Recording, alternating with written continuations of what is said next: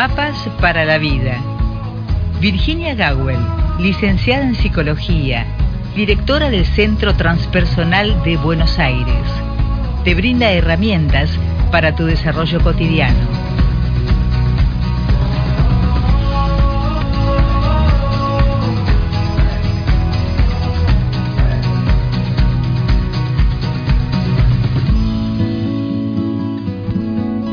Y aquí estamos como, como es habitual el día martes con Virginia, haciendo un poco de ruido con el micrófono, con Virginia, Virginia Gawel. Hoy me estoy, te estoy sacando la, la, la exclusividad, Virginia.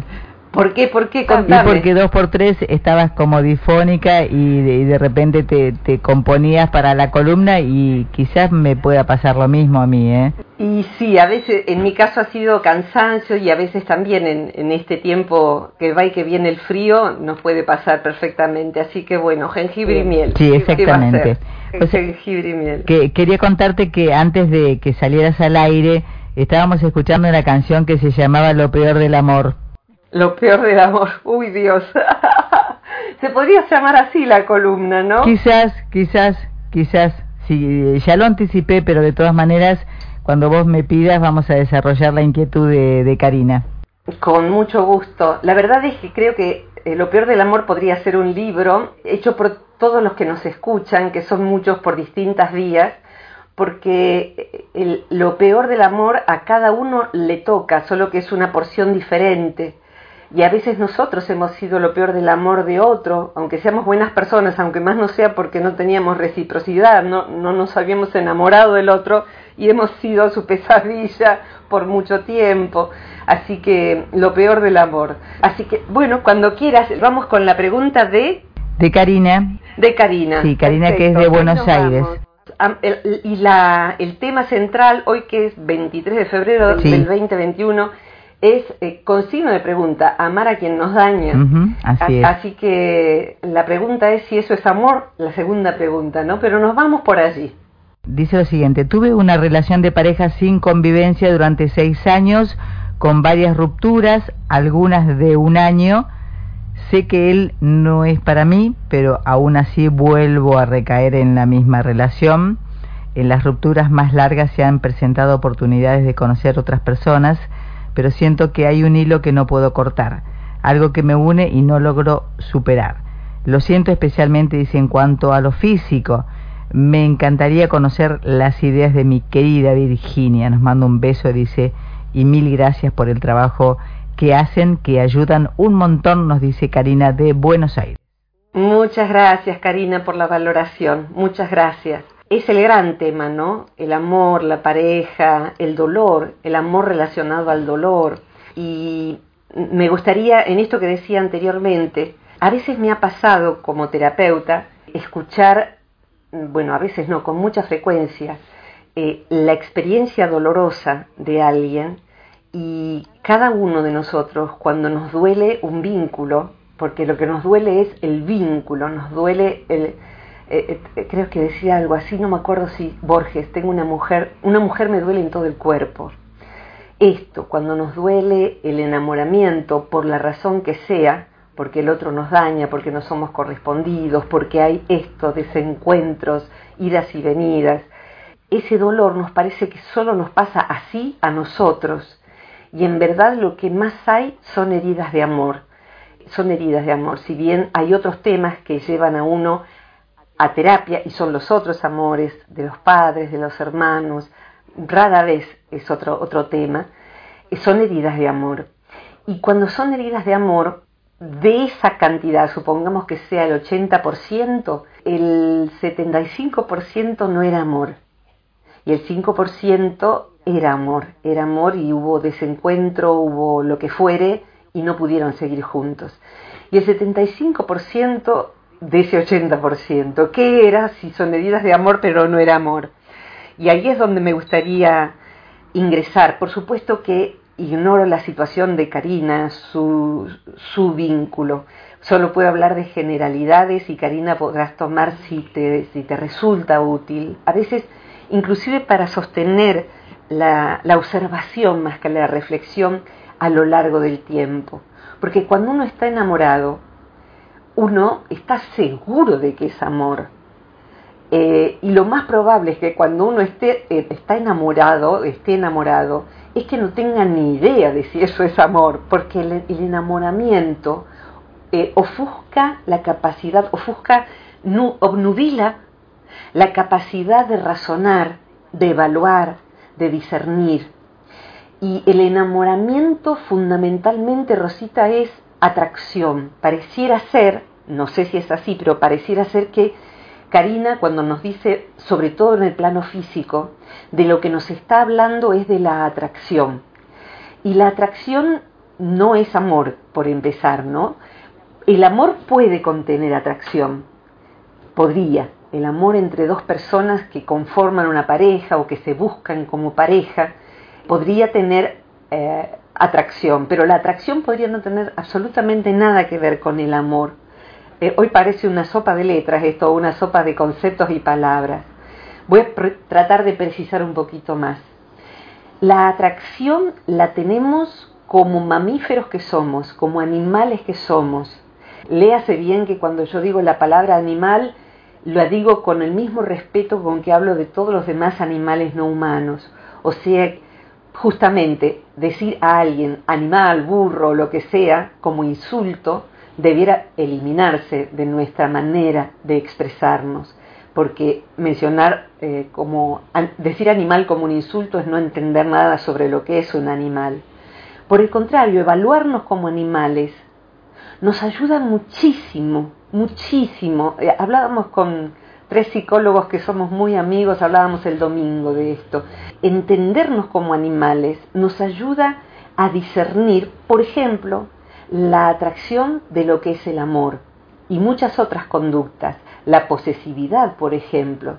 La posesividad es una conducta del animal que somos. O sea que, eh, aunque sea muy poco romántica esta, esta metáfora, querida Rosita, así como el perro va orinando el territorio y el gato también y dice mío, cada chorrito de orina dice mío, mío, mío. Mío es esto, mío es esto otro, y el que orina más alto se queda con el poste. Nosotros, he, dicho en alguna otra oportunidad, debiéramos llevar una mochila con orina para todo lo que llamamos mío. O sea, mi idea, mi equipo de fútbol, mi causa por la cual voy a matarte en una guerra, porque esta es mi no sé qué, mi ideología. Y dentro de todo ese mi cuando ahí encasillé a La maté porque era mía, como se llama un libro por allí, creo que es de España, mía, en realidad mío, cuando ahí inscribimos lo que llamamos amor, estamos en una profunda confusión. Y esa, eh, de esa confusión es hija la situación de la violencia de género. Lo que hay allí, en ese mío, es apego. Y la atracción es una modalidad de apego. La atracción, en una época eh, de, mis tantos consultorios, en el último consultorio que tuve cuando eh, fue la última etapa de terapeuta, digo, qué bueno sería, Rosita, tener dos imanes, yo que soy hija de metalúrgico, tener dos imanes. Y te juro, al día siguiente, un paciente varón, que era a quien yo quería explicarle lo que le estaba pasando, me trae dos imanes. Y fue maravilloso porque, bueno, eh, eso significa que hay una consonancia, una, una resonancia entre terapeuta y paciente, en donde ambos fuimos para la misma metáfora y me regaló los imanes además de la metáfora. Cuando tenemos dos imanes, hay un punto, Karina, en donde podemos acercar. Imaginémoslo como el, típico imán en, en U. En este caso eran dos cubos, pero no importa. Podrían imaginarse como una herradura. Hay un punto en donde no pasa nada. Entonces el, el imán A y el B, que están a medio metro de distancia, no pasa nada. Los acercamos un poco más, no pasa nada. Pero hay un punto X según la fuerza del imán, porque no todos tienen la misma potencia, en donde se pegan el uno al otro. Y ahí es donde está el tema de la atracción. Y ahí es donde tenemos que tener cuidado, porque el punto es si estamos dejándonos atraer por aquello que nos daña. O sea, hay veces en que lo que llamamos amor y que en verdad es atracción, que puede tener muchos orígenes, inclusive un origen instintivo, una cuestión de piel, como decimos. Entonces, nos atrae esa persona, su olor, su piel nos atrae en ese periodo de la vida. Muchas veces cuando salimos del vínculo lo decimos y yo que le di a esta o a este, santo cielo, no lo aguanto ni sentado en la mesa del bar.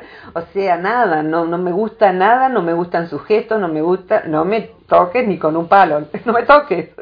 Pero por cierto periodo esa persona tiene que ver con nosotros. Ahora, cuando esa persona nos daña, no nos conviene en un sentido no económico, no, nos daña por la razón que fuera. Inclusive nos daña la posibilidad de, tener otros tipos de vínculos más sanos, con menos atracción inclusive. Con menos atracción podría ser un vínculo sano.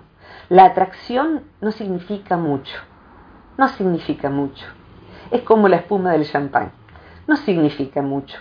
Perdón, pero la orina también tiene espuma. O sea que bueno, no significa mucho. Hoy no estoy muy poética, Rosita. O sea que la espuma esa de la atracción y toda esa cosa, ese juego, lo que significa sí es a veces instinto y otras veces, para redondear este tramo, significa una cantidad de condicionamientos espantosos y espantosa la cantidad de películas, de novelas, novelas escritas, novelas de, esas que seguimos desesperadamente todas las semanas o todos los días, y qué pasa con, en su momento era Rosa de Lejos, Sobet y la Fea, o no sabemos quién, pero esas cosas imposibles que esperamos que se den el primer beso, y se nos genera una ansia, que es lo que se siente en esa situación de enamoramiento, una ansia de estar con el otro, con la otra, pero eso no es amor, es atracción y eso es, como dice Karina, físico. De hecho, esos dos imanes podrían ser ilustración, además de un consultorio de psicoterapia. Lo recomiendo a todos los que estén escuchando y si no se lo regalan a vuestra terapeuta, dos imanes. Toma, explícale con, esto a tus pacientes. Eh, un profesor de física podría explicar eh, por qué dos imanes se atraen con esos mismos imanes. Y sería cuestión de física también. Entonces, es biológico, es físico, es memoria ancestral, es repetir patrones de nuestra infancia, de nuestra familia, de nuestros ancestros. A veces elegimos, pero no elegimos nosotros. Elige a través de mí mi abuela, mi tatarabuela. Elige historias que se repiten en los descendientes y procuran resolverse en el descendiente problemas que no se pudieron resolver en nuestros ancestros. Entonces, ¿podemos llamarle a eso pareja, amor? No, es algo biológico a veces y otras veces, otras veces el inconsciente bajando información a través nuestro y tratando de que nosotros resolvamos lo, lo que desde atrás no han podido resolver. Cerraría y, te pediría ayuda. Esto no es una carga necesariamente, sino que nosotros podemos tener recursos que seguramente nuestros ancestros no tuvieron para resolver lo que ahora escenificamos con esta pareja nosotros. Elegimos a alguien que más tarde o más temprano nos va a tratar mal o simplemente nos va a ignorar, nos va a rechazar, nos va a cambiar por otra o por otro, eh, nos va a usar, nos va a abusar, a abusar, pero no va a ser amor eso. El punto es por qué nos vamos a quedar ahí. Nos vamos a ir cuando el aprendizaje haya terminado. Eh, y eso va a ser una gran victoria, a veces nuestra y a veces de todo un linaje de mujeres o de varones que nos antecedieron, Rosita. ¿Nos ayudas? Sí, eh, estaba pensando en dos posibilidades. ¿Vos me escuchás bien? Perfectamente. en dos posibilidades. Eh, por un lado, noto que ocurre con frecuencia la falta de entendimiento, aún a pesar de muchas coincidencias. Estoy hablando de una relación de pareja. Eso por un lado. O sea que a lo mejor quieren lo mismo, pero no saben cómo eh, manifestarlo o cómo hacerse entender. Entonces ahí vienen, bueno, las desavenencias y etcétera, como decís. Sí. Y la otra es por qué uno, por qué puedo responsabilizar al otro por mi error. O sea, vos, vos decís esto de que me quedo con él o con ella a pesar de que me haga daño. Sí, Eh, sí, perfectamente. me hace daño, pero yo lo sigo eligiendo. Eh, en principio, te diría, eh, me guardo media pregunta para después y tomo esto que acabas de decir. Bien. En verdad, uno cree que elige, que le, le sigue eligiendo, pero el imán elige pegarse al otro imán. En verdad, cuando obramos por fuerzas del inconsciente o del instinto, que las fuerzas del instinto serían también inconscientes, pero hay otras fuerzas, por ejemplo, de nuestros ancestros a través nuestro, de nuestros padres a través nuestro.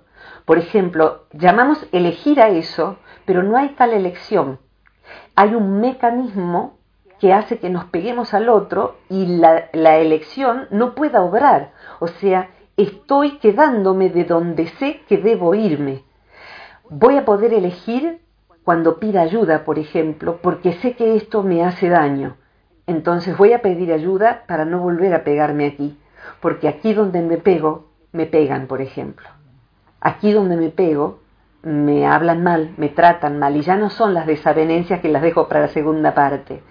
Pero un punto muy importante a resolver aquí en lo que preguntaba Karina es también papá y mamá. Y yo no soy psicoanalítica, o sea que no sigo la línea freudiana, la primera, de las primeras líneas de psicología. Pero lo cierto es que en todas las líneas de psicología se sabe que esos vínculos primarios de papá y de mamá marcan nuestras elecciones de pareja, marcan también dentro de lo que es la violencia de género, hay un patrón muy repetido que es la búsqueda de un hombre fuerte que nos proteja. Esto es ancestral, inclusive la mujer poderosa, la mujer de, que decide, la mujer que es emprendedora, la mujer que pudo sola hasta aquí, que genera recursos. O sea, no hablemos de la persona que parece débil y no puede sola. No, también la mujer que bien puede sola. Pero qué descanso sería que alguien pueda por mí, por favor.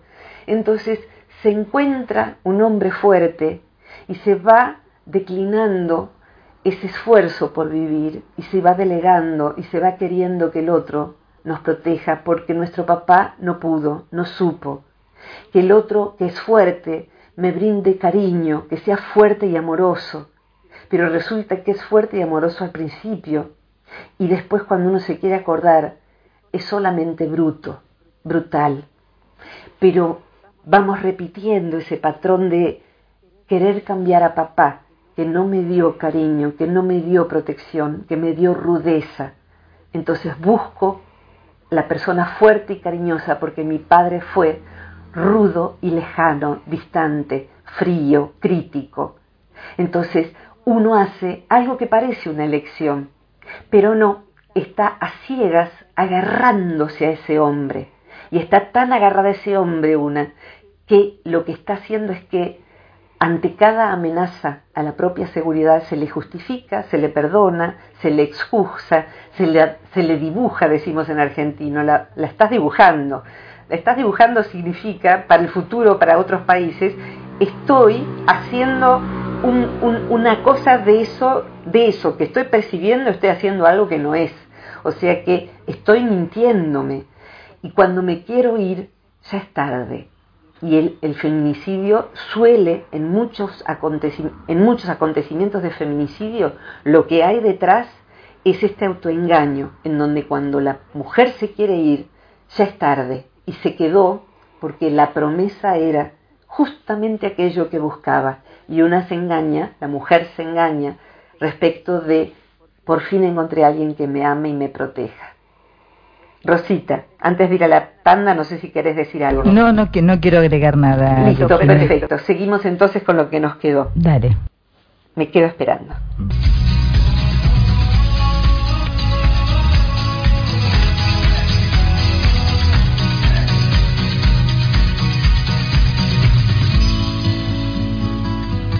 Volvemos al aire con Virginia Gawel. Virginia, te escuchamos. Aquí estoy. Eh, me quedo con esto de cuando hay una pareja que en donde sí hay amor, se va cultivando. O sea, me gustaría empezar por aquí. Si eso no es amor, si eso es atracción, entonces, ¿qué es el amor? Para, poder decir que algo no es es porque debiéramos arrimar un poquito el concepto de que de qué sí es amor. Y te diría que el concepto de amor de pareja recíproco es muy, muy nuevo. Muy nuevo significa que tiene unas pocas décadas. ¿Por qué unas pocas décadas? Parece algo loco esto que estoy diciendo. Tiene pocas décadas porque antes no había parejas.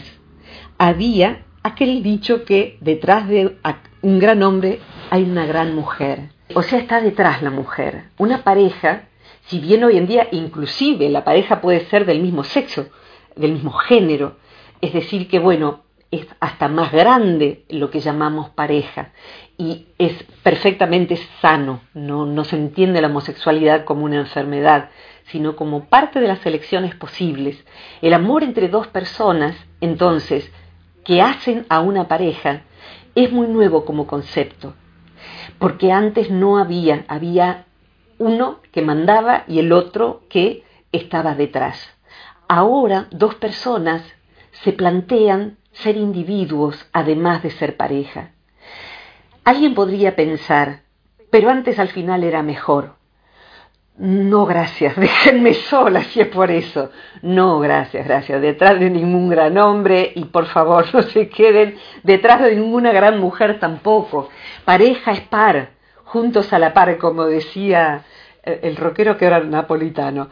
Eh, eh, o sea, juntos a la par, no, no hay otra cosa. Entonces, el amor consciente, que así sería como lo tenemos que entender, el amor es consciente. Esto es, soy consciente, de, voy siendo consciente de quién soy, voy siendo consciente de mis mecanismos y voy siendo consciente de quién es el otro. Es un trabajo, el amor es un trabajo. ¿Cómo puedes decir esto, Virginia? Sí, el amor no lo digo yo, lo dicen los que saben más que yo el amor es un trabajo, el, enamoramiento acontece y nos flasheamos, como decimos los argentinos, y nos quedamos arrobados por el otro y el amor a primera vista. No, hay enamoramiento a primera vista. Se puede, hay atracción a primera vista. Eso puede o no convertirse en amor, o puede convertirse en una atracción fatal, como la película, tremenda película, es como para buscarla lo que no la vieron. El amor acontece después de que baja la espuma del enamoramiento, porque el enamoramiento es fundamentalmente atracción, hormonas y proyección, es decir, cosas de mi adentro que yo pongo en el afuera, y dentro de eso pongo en el afuera cosas de el amor que no tuve, de papá o de mamá, y de mis ancestros también, como decíamos. Pero todo eso no es amor. Cuando baja el enamoramiento, en el caso de, en el que dice Victoria, Victoria, ¿verdad? No, Karina. Karina, perdón. Eh, creo que la, palabra Victoria es un lapsus que tendré que hablar con mi terapeuta en este tema. Como dice, en el, en el, caso de lo que dice Karina, eh, habla, habla de un vínculo en el que se va y se viene, se va y se viene. Pareciera ser, podría ser, que cuando el enamoramiento, esa espuma, está bajando, se pone distancia como para conservar la espuma. Y la desgracia, o la gran gracia sería, que esa atracción, ese enamoramiento, cesara justamente a través de, por ejemplo, la convivencia o la cercanía, en donde ahí tendrían otros temas para resolver, que son los que vos planteas, Rosita. ¿Cómo hacemos para congeniar las desavenencias? Y es una palabra muy interesante que pocas veces se usa, vos tenés un vocabulario muy amplio que me encanta, es las desavenencias, desacuerdos. Avenida, en una ciudad, es justamente una calle grande en donde confluyen las calles chicas. Entonces las desavenencias es que no vamos por la misma avenida, no podemos coincidir, incidir juntos en el mismo asunto. No podemos congeniar, tener el genio con la misma emoción, eh, tener la misma mirada, no podemos concordar. Esto es, cordio es corazón. Es decir, que tenemos desacuerdos. Y acordo, acordio, es un acuerdo, es tener el corazón puesto en lo mismo.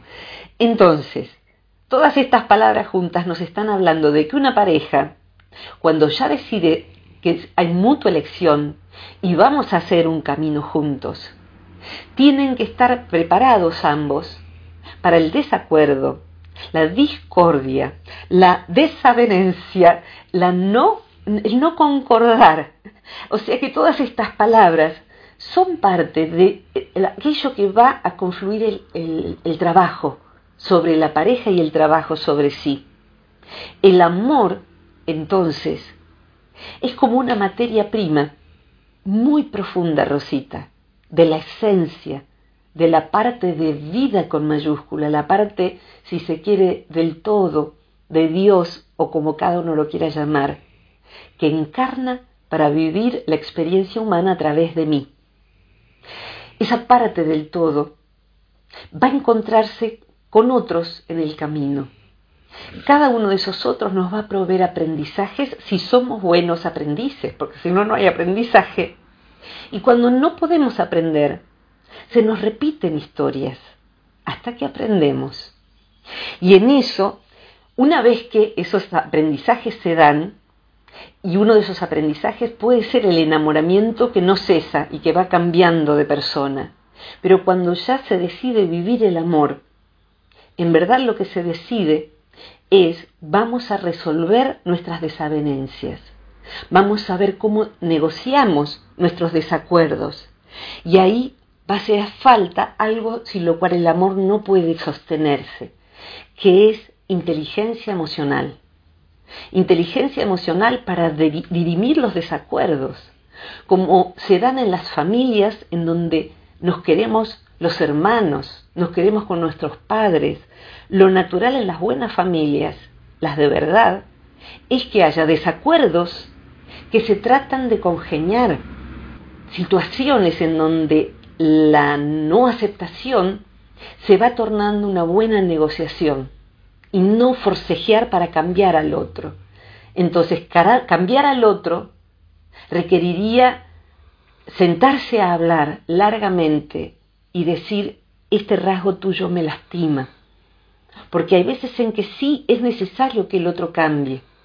Y hay veces en que sí es necesario sentarse para decir que me trates así me lastima. Que solo me llames cuando me necesitas, me lastima. Me lastima que llegues y te interese más tal cosa aprender la computadora que preguntarme cómo me fue o cómo estoy o darme un beso. Me lastima.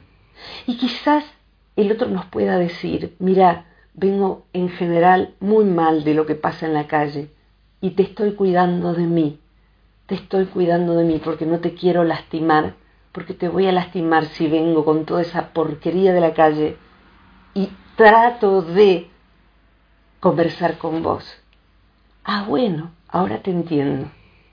Y ahí, en esto que hago muy breve y que en general son conversaciones donde se levanta temperatura, donde uno va a tener que desnudarse, en el amor hay profunda intemperie.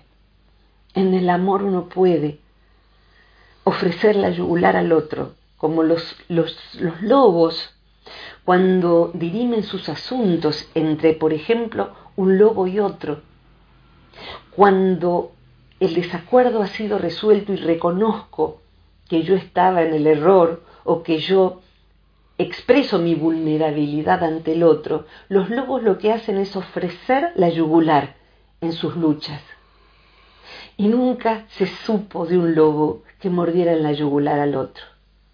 O sea, si yo expreso mi vulnerabilidad ante el otro y el otro la usa para eh, lastimarme, para burlarse de mí, para ventilarla delante del otro. No, porque tu madre, ah, tu madre no, porque claro, lo que pasa que la señorita, el papá la maltrataba y entonces ahora quiere que yo no me burle de ella, ¿viste? La verdad es que una persona así necesitamos evaluar si queremos estar con alguien que haga eso. Entonces, necesitamos ver con quién estamos también a través de nuestra vulnerabilidad. Si yo no puedo abrir mi vulnerabilidad porque el otro la va, me va a morder en la yugular y voy a tener que hacer un gran trabajo a veces para desamar, para desamar. Es un gran trabajo. Estar con quien nos daña, pues me puede ser tremendamente peligroso. No solo porque pueda terminar en un feminicidio o, o al revés, en una mujer que pueda eh, matar a su pareja o dañarla gravemente, sino porque hay veces en que gastamos la única vida que tenemos para esta vez, porque si hay reencarnación, no sé, para esta vez va a haber una única Virginia Gawel, una única Rosita Hernández. Gastar mi vida al lado de alguien que me maltrata sostenidamente y yo le llamo a eso amor, voy a necesitar ayuda para desamar porque allí va a haber una atracción malsana hacia alguien que me da migajas de amor a lo mejor y demasiados litros de maltrato, de burla, de escarnio, de ninguneo, como se dice desde hace bastante tiempo. Sos ninguna, sos ninguno para mí. El amor es cuidado, cuidar al otro, y todos sabemos lo que es cuidar aunque sea porque cuidamos a nuestro perro, cuidamos a nuestro auto, no sería lo mismo. Cuidamos una plantita, cuidamos a lo que amamos. Cuando no hay cuidado, no hay amor. Puede haber desavenencias, o sea que no confluyamos en la misma avenida. Pero si hay muchos gestos de cuidado, ahí podemos decir que es amor, que tiene que seguir trabajándose. Por último, redondearía, Rosita, en el amor cuando se puede trabajar y mutuamente se eligen y hay desavenencias que buscan encontrar acuerdos, en verdad lo más común es que dos personas no nos entendamos. Somos personas tan diferentes unas de otras. Estamos tan lastimados todos, Rosita, que no se entiende cómo podemos entendernos. Es rarísimo que podamos entendernos sin dos por tres lastimarnos, frecuentemente lastimarnos porque todos venimos muy heridos. Entonces, cuando una pareja funciona, cuando en una familia se cultiva el amor, cuando en una amistad se logran zanjar las diferencias, verdaderamente es porque hay algo muy fuerte que la sostiene. Entonces, hay que trabajar ese vínculo para poder eh, resolver esas diferencias y también aceptar esas diferencias y negociarlas. Ella es más de mañana poder conversar y él es más noctámbulo. Ella le gusta conversar mucho y a él le gusta mucho más estar más bien en silencio. Se van resolviendo las diferencias e inclusive aceptar distancias para que esas diferencias puedan existir. Pero siempre hay un punto de acuerdo y en el amor hay felicidad. Si lo que hay es dolor, dolor, dolor, es porque ahí no está habiendo amor, está habiendo apego. Entonces hay dolor. Así que ahí busquen la columna de Virginia y Rosita sobre el apego, porque hemos hecho muchas veces. Rosita, redondeamos por favor. Sí, creo, creo que uno a veces comete el gran error de ponerle nombre o condicionar al amor cuando el amor en sí es solo amor. Sí, y no sabemos muy bien, ojalá, ojalá la, la, la cultura emocional, la educación emocional, que se va legislando inclusive, nos enseñe qué es amor y qué no es amor. Se empieza a hacer eso, o sea, hay cada vez más campañas de difusión, de publicidad inclusive, que si te maltrata no es amor, si, si, te deja sola no es amor, si esto no es amor, o sea, esto, si no te deja que te pongas la ropa que vos elegís no es amor, si te controla y te revisa tus cosas no es amor, o sea, la educación emocional debiera incluirse, por supuesto, en la educación de una escuela en todos los niveles y debieran enseñarnos qué es amor y qué no es amor, para que cuando llegamos a la situación de poder elegir esto que vos decías, seamos buenos electores. Eh, y eso sin educación emocional es el azar, es una lotería. El azar va a ser el buen karma, que podamos encontrar una buena pareja, si querés la buena suerte, no sé si existe la suerte, creo que no, pero que sí existe, existen condiciones, causas y condiciones, como dicen los budistas, por los cuales pasamos por ciertos vínculos. Pero si además estamos alertados, ya no nos vamos a repetir en elegir aquello que nos daña. Y eso es educación emocional. Si no nos la dieron en el pasado, a dejarse de ser grandulotes de 40 años que andamos represándole a papá y a mamá, que no nos dieron y, que, y seguir pidiendo que nos den a esa edad, o a los 30. A los 30, destete, destete inmediato. A los 30, si nos emancipamos, a dejar de reclamar y a trabajar en terapia. Entonces, eso de si no nos educaron en el amor, hacer terapia, porque terapia es educación emocional, para poder aprender a elegir mejor, Rosita. Bien. Virginia. Gracias, gracias, gracias. Eh, como siempre tienes una platea muy muy numerosa, multiplicada. Gracias Gracias a quienes nos escuchan, a quienes mandan preguntas. Eh, sí, sigo pidiendo por el bien de Rosita, sobre todo, que sean breves y claros. Escríbanla primero en la compu o en papel antes de mandarla para que pueda ser clara, porque a veces hay preguntas que yo digo, acá hay algo interesante, pero no llego a comprenderla. Entonces, eso, eh, procuren esto, leer bien bien hasta que esta pregunta ha sido muy claramente formulada. Así que muchas gracias Karina por tu pregunta, gracias Rosita, Mario Luis Gawel que nace la edición de sonido, Chiqui que está ahí, Jessica eh, atendiendo el teléfono y otras cosas.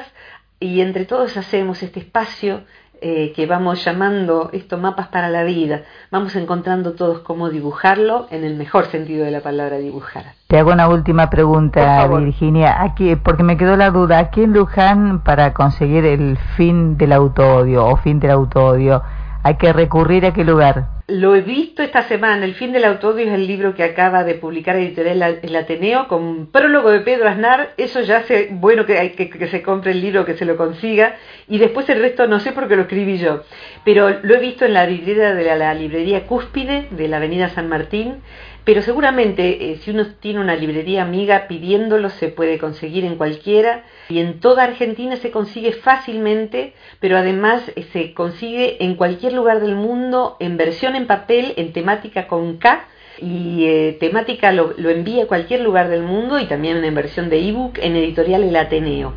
Vamos a hacer una difusión del libro, una, una, una charla este sábado en el Zoom de editorial El Ateneo y por lo que va pasando con el libro que se va agotando, vamos a ir haciendo distintas charlas en distintas librerías, todo online y bueno, vamos a ver cuántos caben, pero bueno, vamos a ir hablando de este tema de el autoodio.